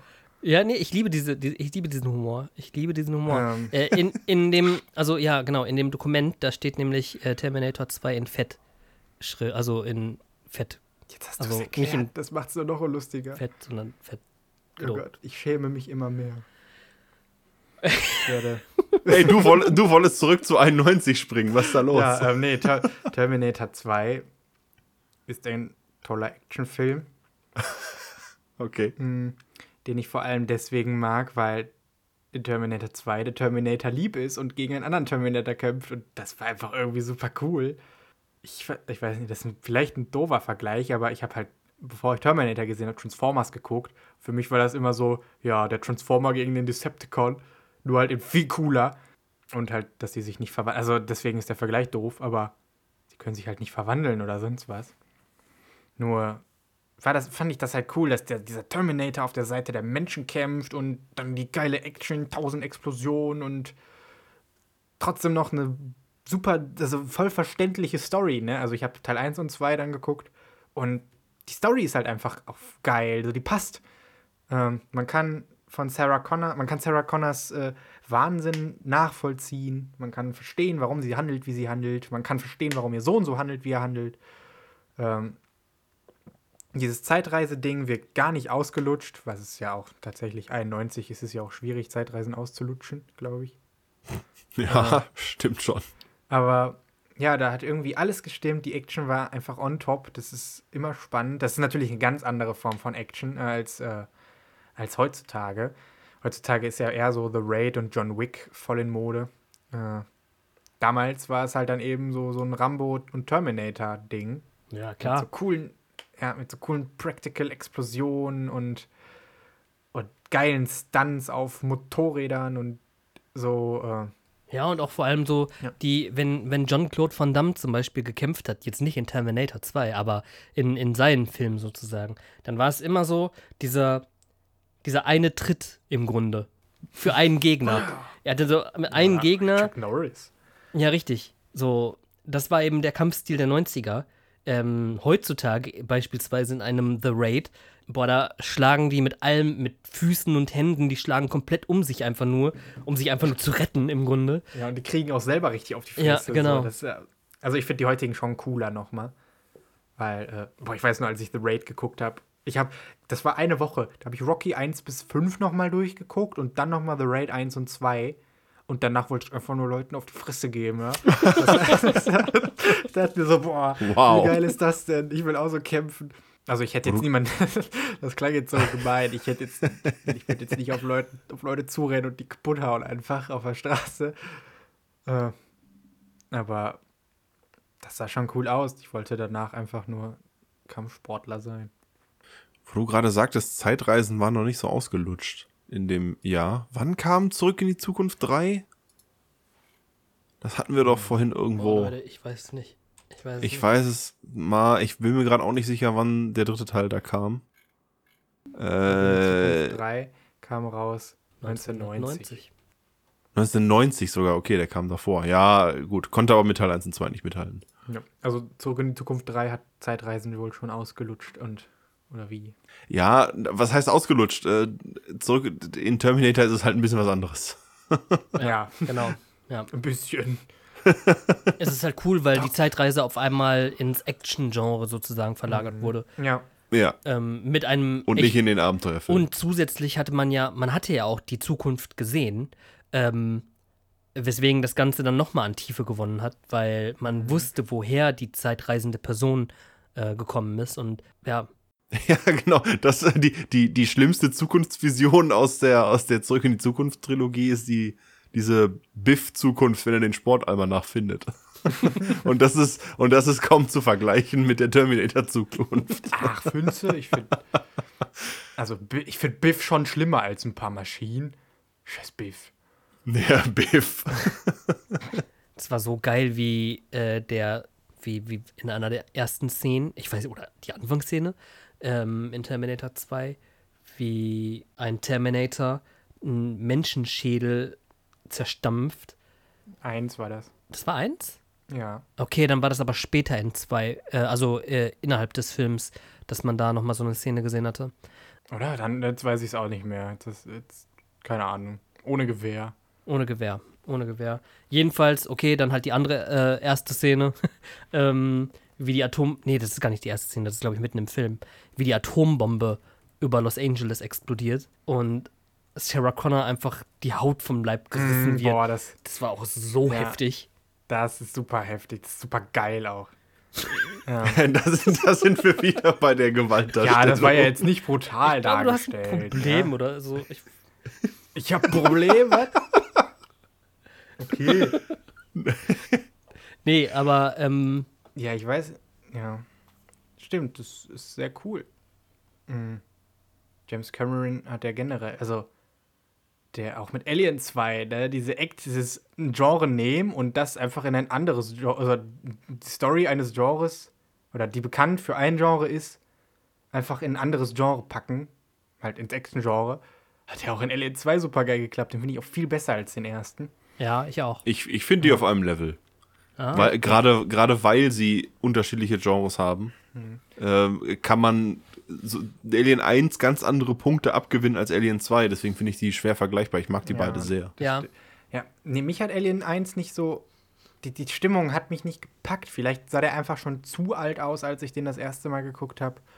Aber vielleicht war der Fernseher zu klein oder es war irgendwie die falsche Tageszeit. Ich war nicht in der Stimmung. Aber irgendwie. Also ich, ich habe den auch nur einmal geguckt sogar. Der hat mich nicht gehabt. Also ich hatte mich nicht irgendwie schlecht. Also was heißt schlecht gefühlt? Ich will mich ja nicht schlecht fühlen. Aber diese bedrückende Stimmung, die alle immer empfinden, habe ich null empfunden. Ich habe mich nicht vor dem Alien gegruselt und so. Und in Teil 2 war ich einfach die ganze Zeit Adrenalin geladen. ja, genau. Ich Ja. auch. Und Genau Teil dasselbe war auch würde geil. ich auch sagen, ja. aber ja, deswegen finde ich den halt auch viel besser als den ersten. Ich will, will es gibt auch viele Leute, aber es gibt halt auch viele Leute, die sagen, äh, Alien 2 ist halt richtig doof, so. Gerade Was? weil er diesen Genre, das weil, weil, es, Mhm. weil er diesen Genrewechsel gemacht Ja. hat. Ich habe schon mit Leuten gesprochen, die sagen, Alien 2, diesen Action-Quark, den will ich nicht sehen. Ja, was erwarten. Hä, aber was wird. Was erwarten die denn, was man Ja, im aber- zweiten Teil besser machen soll? Ja, nee, Hm, aber theoretisch gesehen, wenn man im ersten Teil, ähm, wenn man den ersten Teil gut fand, dann wünscht man sich ja theoretisch auch, dass man dann dabei bleibt. Und Aber- weil, weil das ja ein, ein kompletter Wechsel war, einfach nur ähm, das Alien sozusagen als Protagonist, äh, Antagonist ähm, sozusagen, ja, ich kann mir schon gut vorstellen, also warum Leute das doof fanden. Ich denke mir halt, äh, zweite Teile haben generell immer das Problem, dass die der erste nur ein krasser sein müssen. Und wie willst du denn einen Horrorfilm, der durch bedrückende Stimmung kämpft, wie willst du das denn steigern? Du kannst ja nicht eine noch bedrückendere Stimmung irgendwie erschaffen und mehr Aliens da drin, sondern. Wenn Hollywood 1 gezeigt hat, dann dass mehr immer geht. Ja, aber genau. Alien 2 ist ja auch mehr als Alien 1. Nur hat James Cameron da für mich den einzig richtigen Schritt gemacht, nämlich äh, weg. Also der dachte, ich denke mir halt so, ich versuche mich mal in den reinzudenken und denke mir so, ja, geil. Wie soll ich denn das jetzt nochmal steigern und äh, wie soll ich das nochmal auf die Spitze bringen? Ja, dann, dann kommen da jetzt mehr Aliens. Aber irgendwie müssen wir das jetzt auch nochmal, äh, das muss ja auch irgendwie Sinn ergeben. Und dann nach der, weil, wisst ihr, das ist ja dieser Gedankengang, das zu tun, diesen Schritt zu wagen, finde ich halt so geil. Ja, auf jeden Fall. Wie gesagt, ich fand auch, dass Alien 2 der bessere Alien-Teil Mhm. war. Also der eigentlich sogar der beste Alien-Teil. Ja, finde ich auch. Ja, gut, ja, also, es gibt ja auch noch Ja, die Konkurrenz ist jetzt nicht so. ich meine, der tritt gegen Alien 3 an und Alien Covenant, ja. Ich touch das jetzt an. Ah, Chestbuster. tot. Ja, wirklich, die, die, schicken die absoluten Vollmulden da hoch, ey, das ist unfassbar. Ja. Auf der anderen Seite schicken die in Alien 1 auch nulpige Leute da hoch, die, Ja, aber- die, ja, aber- die sich in absoluter Todesgefahr befinden, das Ja, aber aber das nicht ahnen und lieber über die Gewerkschaft diskutieren. Aber das ist ja auch ein Frachter und kein Wissenschaftsteam. So, Ja, okay. Da, da geht es ja auch wirklich um, um Leute, die nicht aus so einer gehobenen Schicht kommen. Weil da, da ist es ja, das, ist- das ist ja das Geile daran, das ist ja nur ein normaler Frachter, der Leute helf, Leuten helfen will. Ein Wissenschaftsteam hätte ja in der Situation ganz anders reagiert, als einfach auf das Schiff zu gehen. Aber wir sind vielleicht im falschen Jahrzehnt abgedriftet. Ja. Boah, ich, ich hätte gern irgendwie, hättet ihr manchmal gerne, dass es Filme wirklich gibt? Also, dass Filme, beziehungsweise dass, Aliens es, gibt. dass es die, die, die Realitäten aus diesen Filmen wirklich gibt? Nö. Oh, doch, bei, ähm, also mit, mit, mit, mit einem freudigen Auge und mit einem ängstlichen Auge würde ich mir das tatsächlich so ein bisschen bei Jumanji wünschen. Jo. Mhm. Äh, weil, weil Jumanji, äh, um mal ins Jahr 95 zu springen, Jumanji, also ich rede jetzt von natürlich von dem alten Brettspiel mit John Williams, ne, ist ja klar. Ach, äh, äh, pff, John Robin Williams. Äh, Wie heißt der? Robin Williams. John Williams hat Musik gemacht. Ich hatte immer das Gefühl, dass Jumanji dir nichts wegnimmt. Es setzt dich unter Druck, es bedroht dich, aber es nimmt dir nichts weg. Es ist, es ist fair in dem, was es tut. Und wenn du die, wenn du die Aufgabe gemeistert hast bei Jumanji, wie lange ist der da drin? Wie viele Jahre? Keine Äh, Ahnung. Lang. Er ist verdammt lange in diesem Spiel. Aber wenn er dieses Spiel endlich abschließt, dann kommt er in dem Alter zurück, in dem er war, als er das Spiel betreten hat. Also das Spiel nimmt dir nichts weg, sondern es ist, es ist fair und diese Art Spiel, wenn es dann heißt, ja, okay, es muss ja nicht ein Spiel sein, wo du halt in echt draufgehen kannst, aber wenn es so, wenn es so ein Spiel gäbe oder so eine Realität gäbe, wo man sagt, okay, man spielt dieses Spiel und ja, wenn man draufgeht, hat man halt verloren, was soll's, und wenn man gewinnt, kriegt man irgendwie was Cooles. Das fände ich Ja. super cool. Das stimmt. Wenn, Ich glaube, wenn, ja. ja, Nee, erzähl du. okay. Also wenn man das so an Bedingungen knüpft, dann würde ich die Welt von Harry Potter nehmen, aber nur wenn ich ein Magier bin. Ja, Muggel Nummer Würde mich voll 234. abfacken, wenn ich so ein scheiß Muggel wäre in der Harry Potter Welt. Ich so, nein, das kann doch nicht wahr sein. Da wäre ich, voll- ich wäre voll, ich glaube, ich hätte Depression. Der der Ich neidische würde Blick einfach nur, nach ja, ich würde Hogwarts. einfach nur Zauberer werden wollen. Aber Wenn wer ich, will ich das nicht? Zauberer, Ja, wenn ich Zauberer wäre, dann würde ich auf jeden Fall in Harry Potter leben. Natürlich erst, natürlich, wenn ich 99 geboren bin. Also so alles mit Voldemort hat sich schon erledigt. Leute, ich bin absolut nicht in. durch. Ich bin, ich bin jemand, der mit Harry Potter so nicht so viel anfangen kann. Ich habe die Bücher nicht gelesen und ich habe die Filme nur bis zum dritten Teil gesehen. Ähm, Was? Und ich habe den letzten Teil gesehen, also den letzten des, also den allerletzten Film. Ich kann dazu leider nicht so viel sagen. Ich war immer die Herr der Ringe-Fraktion und äh, dadurch, dass es immer einen Kampf gab zwischen den beiden, wobei das gehört eigentlich ins nächste Hm. Ja, das Jahrzehnt. Eigentlich schon, Ja. ne? auch wieder falsches Jahrzehnt.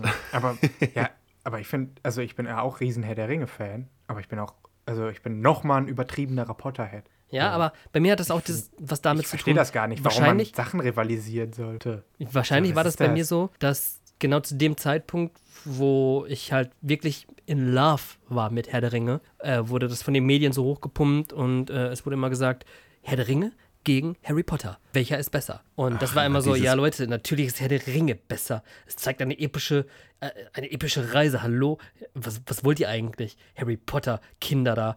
Ähm, so habe ich das nämlich abgetan. Ähm, das ist ein sehr böser, sehr böse Ausdrucksweise, theoretisch gesehen. Aber dafür konnte auch der Film im Grunde nichts und die Bücher auch nichts. Aber ich war davon sehr abgeneigt und hatte eine Antipathie dagegen. Und ähm, ja, deswegen bin ich da nicht so drin. Und Ja, jetzt habe ich ganz dieses- vergessen, was ich, was ich eigentlich fragen wollte. Eigentlich Ja, das ist dieses mediale, dieses mediale Aufgebausche einfach, äh, das muss nicht sein. Das ist wie, äh, das ist wie damals, als auch die Prequels rauskamen von, von Star Wars und dann hieß es so, ja, kennt ihr Fanboys? Den, den Film? Nö. Wo es, wo es um eine Truppe Jugendliche geht, die einfach, die auf der Skywalker Ranch einbrechen wollen, um Episode 1 früher zu gucken. Nein. Ist ein, ist ein sehr lustiger Trip, ist aber auch ein bisschen nerdy. Und Hm. da gab's äh, da hier auch diese Thematik, äh, ja, Star Trek gegen Star Wars, wo ich mir denke, ey Leute, mein Ja, Gott, die Frage, äh, die Frage, was, was soll denn das? Warum stellt man sich solche Frage? Die Frage stellt sich nicht, jeder weiß, dass Star Wars besser ist. Ähm, Wow. Und aber ja, mediales Aufgebausche äh, muss nicht Mhm. sein. Jeder kann sein Franchise lieben, wie er will. Ja. Ja, denke ich auch. Und ich, ich glaube, also ich mag alle dieser Franchises. Ich liebe Star Wars, ich mag Star Trek, ich mag, liebe Harry Potter, ich liebe Herr der Ringe, liebe Fluch der Karibik. Ich weiß nicht, irgendwie bin ich voll das Franchise-Opfer. Ich liebe Fast and Furious. Und nachdem ich mich jetzt an äh, Harry Potter rangewagt habe, muss ich ganz ehrlich sagen, dass ich das auch ganz cool finde. Ich kann gut nachvollziehen, warum immer wieder von einer gewissen Magie gesprochen wird. Hm. Ähm, Hast ja. du dich für ein Haus entschieden schon? Oder was heißt entschieden? Oh, wow. Gewählt? Äh, ja, ich bin, ich bin, lol, Gryffindor. War, hast du das auf Pottermore gemacht oder ja. hast du dich da einfach. Ich bin Slytherin. Du bist Slytherin? Okay. Mhm. Meine, meine Freundin ist auch Slytherin. Wow. Auf Pottermore kann man sich ja einen eigenen Zauberstab generieren lassen. Den habe ich meiner Freundin mal äh, von einer Holzhandwerkerin schnitzen lassen. Und das ist voll geil. Und seitdem will ich auch so einen, meinen eigenen Zauberstab in echt in der Hand halten. Aber es ist, ich habe ihn einfach noch nicht. Das macht mich auch sehr traurig. Ich glaube, ich bin, ich bin dieses ranzige Haus unten im Hof, wo dieser haarige Typ drin wohnt. Wow. Hast du auch nichts mit Harry Potter am Hut? Doch, ich, ich habe alle Filme, ich habe alle Filme gesehen und kein Buch gelesen. Und du nennst Hagrid den haarigen Typ. wow. Ich wollte das weißt doch nur was? etwas überspitzt der, darstellen. Der komische alte Sack mit dem Hut, der irgendwie grau ist, aber irgendwie dann doch sich mal wäscht wow, und dann wow, halt wow, seine Kleidung wechselt. Leute, wir, wir driften jetzt in viel zu krasse Franchises ab, die überhaupt nichts mit unserem Jahrzehnt zu tun haben hier. Was geht denn ab? Hallo? Ja. Ich, ich, ich nehme jetzt mal die Brechstange in der Hand und sag mal 1994. Da kam, ich glaube, es ist immer noch die IMDb Nummer 1 der besten Filme aller Zeiten. Die Verurteilten. The Shawshank Redemption im Original. Der kam 1994 und holy moly war der gut. Der war einfach nur fantastisch. Es ist eine, eine richtig tolle Geschichte über einen äh, zu Unrecht verurteilten Gefängnisinsassen, der mhm. sich einfach nur ein bisschen mit seinem Schicksal abfindet, aber irgendwie auch nicht so richtig. Weil das, was er halt durchzieht, dauert 20 Jahre, aber es ist richtig geil. Tim Robbins macht das ganz hervorragend. Morgan Freeman ist sowieso immer klasse. Ja. Ähm, ganz, ganz besonders die Szenen, in denen er immer sich rechtfertigen muss, warum er vorzeitig entlassen werden darf. Das ja. macht er fünfmal, wird immer abgelehnt. Und beim sechsten Mal sagt er sowas wie, ja, ist ja eh alles egal und äh, ich habe äh, ganz andere Werte kennengelernt und äh, machen sie, was sie wollen, ich will hier gar nicht raus. Ja, genehmigt, sie dürfen gehen. Und ach, äh, die Verurteilten ist einfach nur eine richtig tolle Geschichte von einem Mann, der sich mit seinem Schicksal nicht abfinden will, aber sich sehr viel Zeit dafür lässt. Mhm. Und hat ein Hammerende. Ich liebe das Ende. Ich liebe auch das Ende. Das, das, das Ende verrate ich jetzt aber jetzt mal ganz bewusst auch nicht. Mhm. Ja. Habe ich leider auch nicht gesehen. Der steht in meinem Regal. Du hast den. Ja, man muss Was? ja irgendwo Gott. leben. Ja? das ist halt die Kacke. Es gibt so viele Filme. Die Verurteilten ist immer noch der bestbewertetste Film auf IMDb. Ja.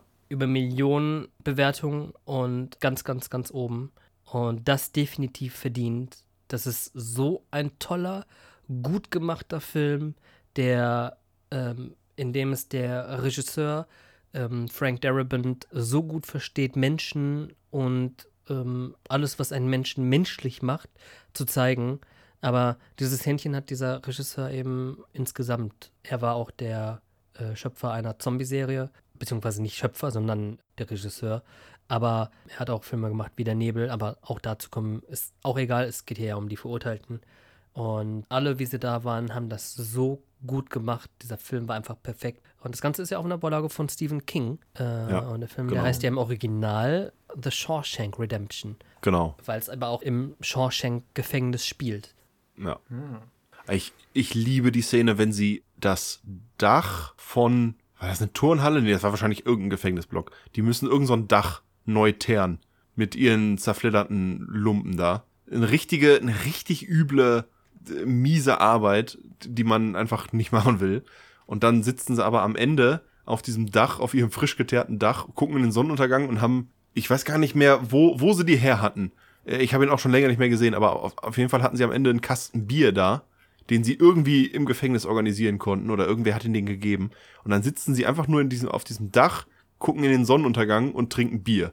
Mhm. Ich, das ist, das ist für mich so ein bisschen die ganze Essenz des Films wie sie da sitzen und wie du schon sagtest, einfach menschlich sind. Ja. Und sich nach getaner Arbeit dann Bier trinken auf dem Dach. Ja, ganz Also toll. ich werde mir den auch echt mal angucken. Aber wer weiß, wann ich dazu komme. mein Stapel nicht gesehener Filme ist halt so viel höher als der der gesehenen. Ist das nicht immer so? Ja, leider. Genauso unchronologisch wie diese Folge ist, ist auch der Film Reservoir Dogs. Und das ist ebenfalls ein Tarantino-Film, nämlich mein drittliebster. Das war sein Debüt, ne? War sein erster. Ja, sein erster Film. Weil den habe ich noch nicht gesehen. Was? Nein, Oh mein Gott. ich nicht. Okay, guck dir den sofort an. Jetzt. Okay, Nee, ähm, warte, wir machen hier einen Schnitt. Nein, erzähl mal. Nee. Reservoir Dogs, der erste Film von Tarantino. 4 Millionen Dollar Budget hatte der, circa. In dem geht es darum, dass eine Gruppe von Leuten einen Bankraub oder einen Diamantenraub macht. Der läuft aber schief und ja, das ist, also das ist es eigentlich. Und zwar ist der Film aber allerdings nicht so gestrickt, dass man den Raub sieht, sondern der Film beginnt mit einem Talk darüber, wie der Raub so ablaufen wird. Und dann springt man direkt an das Ende von diesem Raub, der nicht gut ausgeht. Und dann geht es eben darum, dass es ein ganz sicher ein Spitzel in der Truppe gab. Und ja, die treffen sich dann alle in so einem Lagerhaus. Das ist halt deren Punkt, wo die sich hätten treffen sollen. Und dort kommt es dann eben zu, äh, ja, zu Tarantino-artigen Strickungen, verstrickten Spielen und äh, Verwechslungen und so, in der dann die ganzen handelnden Charaktere natürlich herausfinden wollen, wer der Spitzel ist. Und dann wird eben unchronologisch immer wieder ein bisschen was über die Vorgeschichte eben dieser Charaktere erzählt. Und dieser Film ist halt auch genau aus den gleichen Gründen wie Pulp Fiction super toll. Er ist super brutal, auf eine coole Tarantino-Art. Er ist. Er hat super geile Dialoge. Mr. Pink, gespielt Mr. von Pink. gespielt von Steve Buscemi, Der Typ ist der Hammer. Ja. ist super geil. Steve Buscemi, ich liebe den seit diesem Film. Äh, ganz ehrlich, was der früher mit Fargo und Reservoir Dogs und so gemacht hat, ich finde das so schade, dass der jetzt in so eine Kack-Adam Sandler-Sparte abdriftet. Mhm. Naja, naja, dieser Film ist halt einfach nur wieder super cool. Auch Vic Vega, der halt der Bruder von Vincent Vega, der später in Pulp Fiction vorkommt, ist, ist auch super geil echt? gespielt von Krass, die hängen. Die, äh, das ist ein Universum. fast alle Filme. Ja, in Tarantino hat ja dieses Universum und dann hat er, glaube ich, nochmal so ein Filmuniversum. Also es gibt halt einmal Filme, die spielen in der echten Welt von Tarantinos Film. Und dann gibt es halt Filme in diesen, also die auch in der Welt spielen, aber auch in dieser Welt dann nur Filme sind. Mhm, ich Also- verstehe. Ah, okay. Ja, ich Ach, glaube, das, wusste, Tar- das wusste ich noch gar nicht. Das ist ja, Ja. cool. Also da gibt es ganz viele Sachen, die irgendwie immer mal wieder zusammenspielen. Frag mich jetzt nicht, welche genau. Aber eigentlich ist da in jedem, mit fast jedem Film auch irgendwie ein Hint auf die anderen Filme. Ich habe ähm, Michael Madsen, der auch in diesem Film mitspielt, Mhm. ähm, der auch eine sehr, sehr coole Ohrszene hat. Ja, das ist sehen, ja was Vic ich, Vega. Ja, ja. Ich habe den auf der Comic-Con getroffen What? und jo, und er hat mir auch ein äh, Autogramm gegeben auf mein, mein Blu-ray-Steelbook äh, von Hateful Eight. Und das war super lustig, weil der einfach so betrunken war. Ähm, der hat so nach Alkohol gestunken, das war so heftig. Ja, am nächsten Tag war er Geil. dann wohl auch gar nicht mehr da. Er ist dann wohl, also er hätte eigentlich da sein müssen, aber er war nicht da, aus Gründen sehr wahrscheinlich. Wow. Also ich kann das nicht ertragen, Dortmund. Verdammte Scheiße. Mitten im Ruhrpott. Ja, also, Ja, auch ein richtig geiler Film. Ich finde auch, Mhm. äh, dass Reservoir Dogs definitiv einer der Filme ist, die. Und am Anfang, da gibt es eine Szene, in der alle miteinander reden, äh, im Kreis oh, stehend. Ja, die Trinkgeldszene ist so geil. Ja, ja. Boah, genau aufpassen bei dieser Szene. Das ist so cool gemacht, ey. Ja. Ich, ich liebe diesen Film. Das ist, ich kann mich bei, bei Pulp Fiction, Reservoir Dogs und Inglourious Bastards, auch wenn Inglourious Bastards natürlich eine ganz andere Thematik ich kann mich einfach nicht entscheiden, wen davon ich am liebsten mag. Das ist halt so, Inglourious Bastards habe ich irgendwie das Gefühl, ist so der beste Film vom Drehbuch her, von der Suspense. Pulp Fiction ist halt der, der mich am meisten berührt hat und Reservoir Dogs ist aber irgendwie auch einfach geil. Äh, Die Filme, die, die sind bei mir eigentlich alle drei so auf einem Level und ich versuche das nur irgendwie zu differenzieren. Ah, ich liebe Tarantino. Manche Sachen müssen einfach nicht differenziert werden. Ja. Ja. Wir hatten heute schon den Satz, ne, jeder darf sein Franchise lieben, wie er will. Mhm. Ja. Ich genau. liebe das Warum, warum dann Franchise. differenzieren? Ja, ich liebe das Tarantino-Franchise. Ich liebe Das Tarantino-Franchise. Ja. Meinst du, meinst du echt, der zieht das durch mit dieser 10-Filme-Nummer? Film. Ey, ich hoffe halt nicht. Vor allem, er hat ja gesagt, sein, er hat ja auch gesagt, sein zehnter Film wird ruhiger. Ja, aber äh, jetzt allein, allein aufgrund der, aufgrund der Ankündigung, nach dem 10. ist Ende. Also, wenn er das so, okay, das klingt jetzt, das klingt jetzt super düster, wenn er das so Kurt Cobain-mäßig durchzieht. Ähm, ja, Kurt Cobain hat es auch angekündigt, ist egal. Ähm, das, er kündigt's an und dann macht das einfach. Dann wird er halt einfach Legende so. Das wird halt super geil. Und alle sagen dann, ach komm, mach doch noch einen Elften, mach doch noch einen Elften. Ja, aber- hier, äh, hier ist ein Drehbuch, wir bieten dir das und, und du kriegst das. Und dann sagt er einfach resolut, nein, ich habe zehn gemacht, das war's. Aber dazu muss man sagen, er hat gesagt, sein zehnter, also er macht zehn Filme als Regisseur. Das bedeutet so Sachen wie From Dust Till Dawn, also generell, ne? From Dust Till Dawn oder Four Rooms oder auch Natural Born Killers sind ja alles Filme, wo er mitgewirkt hat, die aber nicht zu seinem Filmrepertoire zählen, also die er selber nicht dazu zählt. Ja. Ähm, und ich denke, dass er das so weitermachen wird. Der hat ja auch jetzt mittlerweile ganz viel, also, dass er äh, Serien eine, eine, eine Serie ankündigt, nämlich Bounty Law, die ja auf Once Upon a Time in Hollywood basiert, beziehungsweise die ja in dem Film auch eine Rolle spielt. Und ich denke, so wird er das immer weitermachen, dass der auf jeden Fall in diesem Business bleibt. Er sagt ja auch, er will ein eigenes Kino eröffnen danach. Boah, das wird bestimmt super geil. Ja, also ich glaube, selbst wenn er das durchzieht, glaube ich nicht, dass man danach nichts mehr von ihm mit oder sehen wird.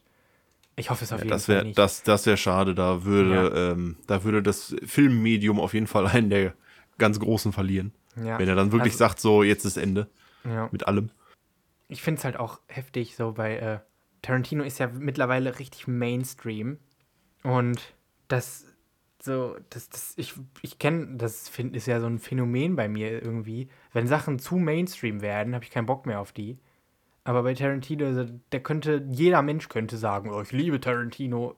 Dann sagst du, ja, zu Recht. Ja, so voll. Ich kann dich so verstehen. Das sind die besten Filme, die es gibt. Alle Filme von ihm.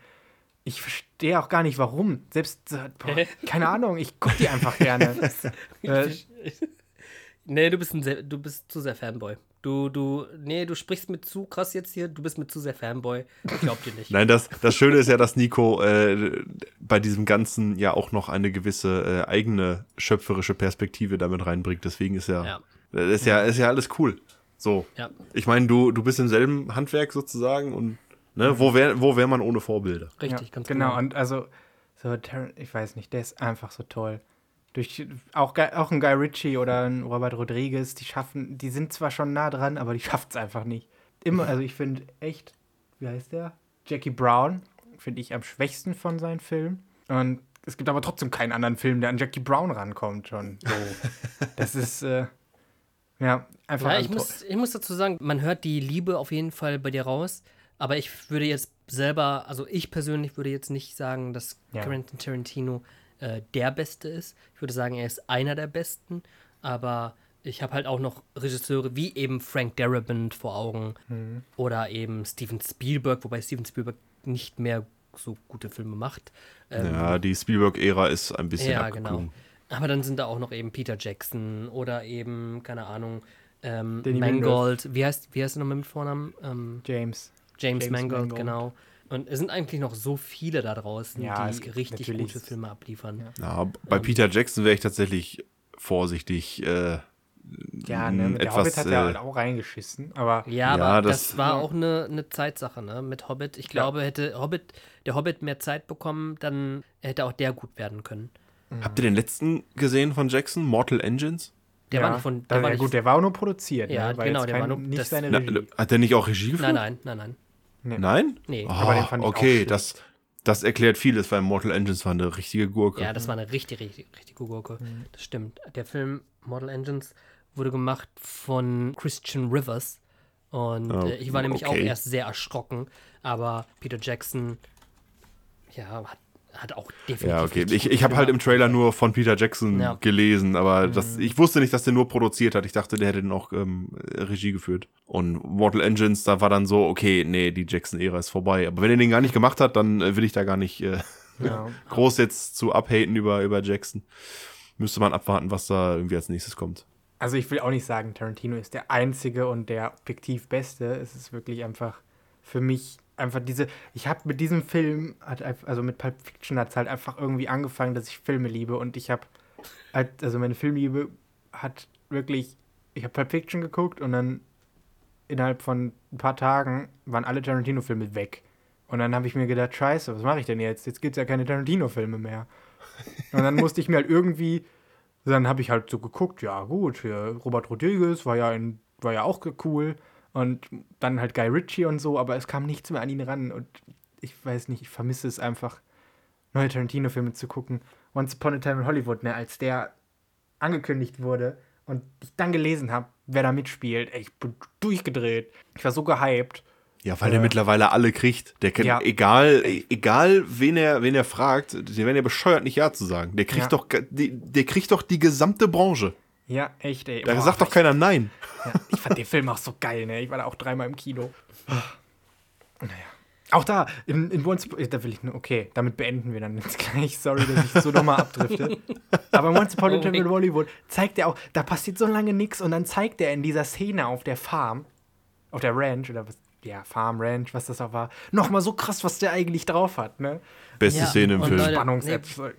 Boah, Ja. ich bin so, ich bin so draußen. Nee, ich bin da, also ich fand die, ich fand genau das war auch irgendwie total langweilig und ähm, Was? ja, ich, ich fand nur das, die letzten Szenen fand ich richtig, Ja, richtig cool. Das Ende. Aber, aber den gesamten Film über habe ich echt gesagt, ich habe ich hab wirklich gesagt, wortwörtlich, ähm, das ist einer der schlechteren Tarantino-Filme.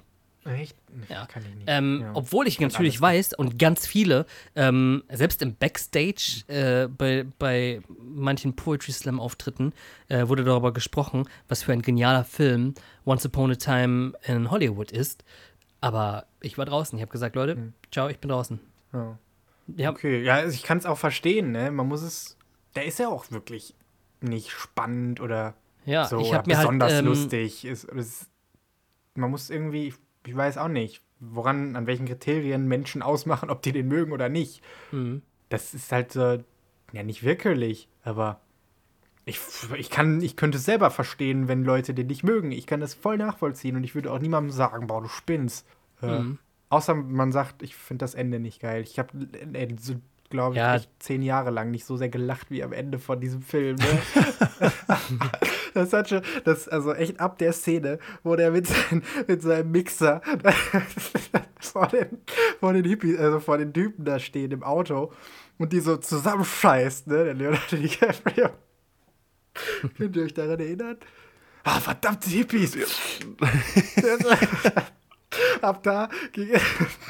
Okay, ich, ja, ich, ich will nicht weiter spoilern. Ich habe ne, ne, ich hab, ich hab Tränen gelacht, als relativ am Anfang des Films, ähm, als der diese, äh, äh, den, das erste Mal den Flammenwerfer testet, wo er nur testet, weil er den für irgendeine Einstellung braucht. Und er schießt den so und dann so, ah, nee, nein, nein, nein, es, es geht nicht. Es, es ist zu heiß, ich, ich kann das nicht, es geht nicht. Kö Ja. Können wir da irgendwas machen? Und die Antwort ist ganz stumpf, Dude, es ist ein Flammenwerfer. ja, oder wo der ausrastet in seinem, in seinem Wagen. Jo, das war auch eine Du trinkst total nichts mehr. Ach, nee, aber alles sogar. Und dann nochmal jetzt im Spoilerbereich. Ey, wo er den Flammenwerfer am Ende aus seinem Schuppen. Ja, das ist einfach nur großartig. Okay, aber ich befürchte, wir müssen langsam zum Ende kommen. ja. Äh, wir sind jetzt mehrfach ein bisschen abgedriftet außerhalb des äh, Jahrzehnts, was wir vorgesehen hatten. Und wir haben bei weitem nicht äh, irgendwie alles äh, ansprechen können, was es verdient, angesprochen zu werden. Um einfach nur mal so ein paar Punkte von der Liste hier. Jurassic Park 1 und 2 kam in den 90ern. Titanic Ähm, kam in den 90ern. Leute. Titanic, ja, Titanic haben wir Filme auch nicht drüber.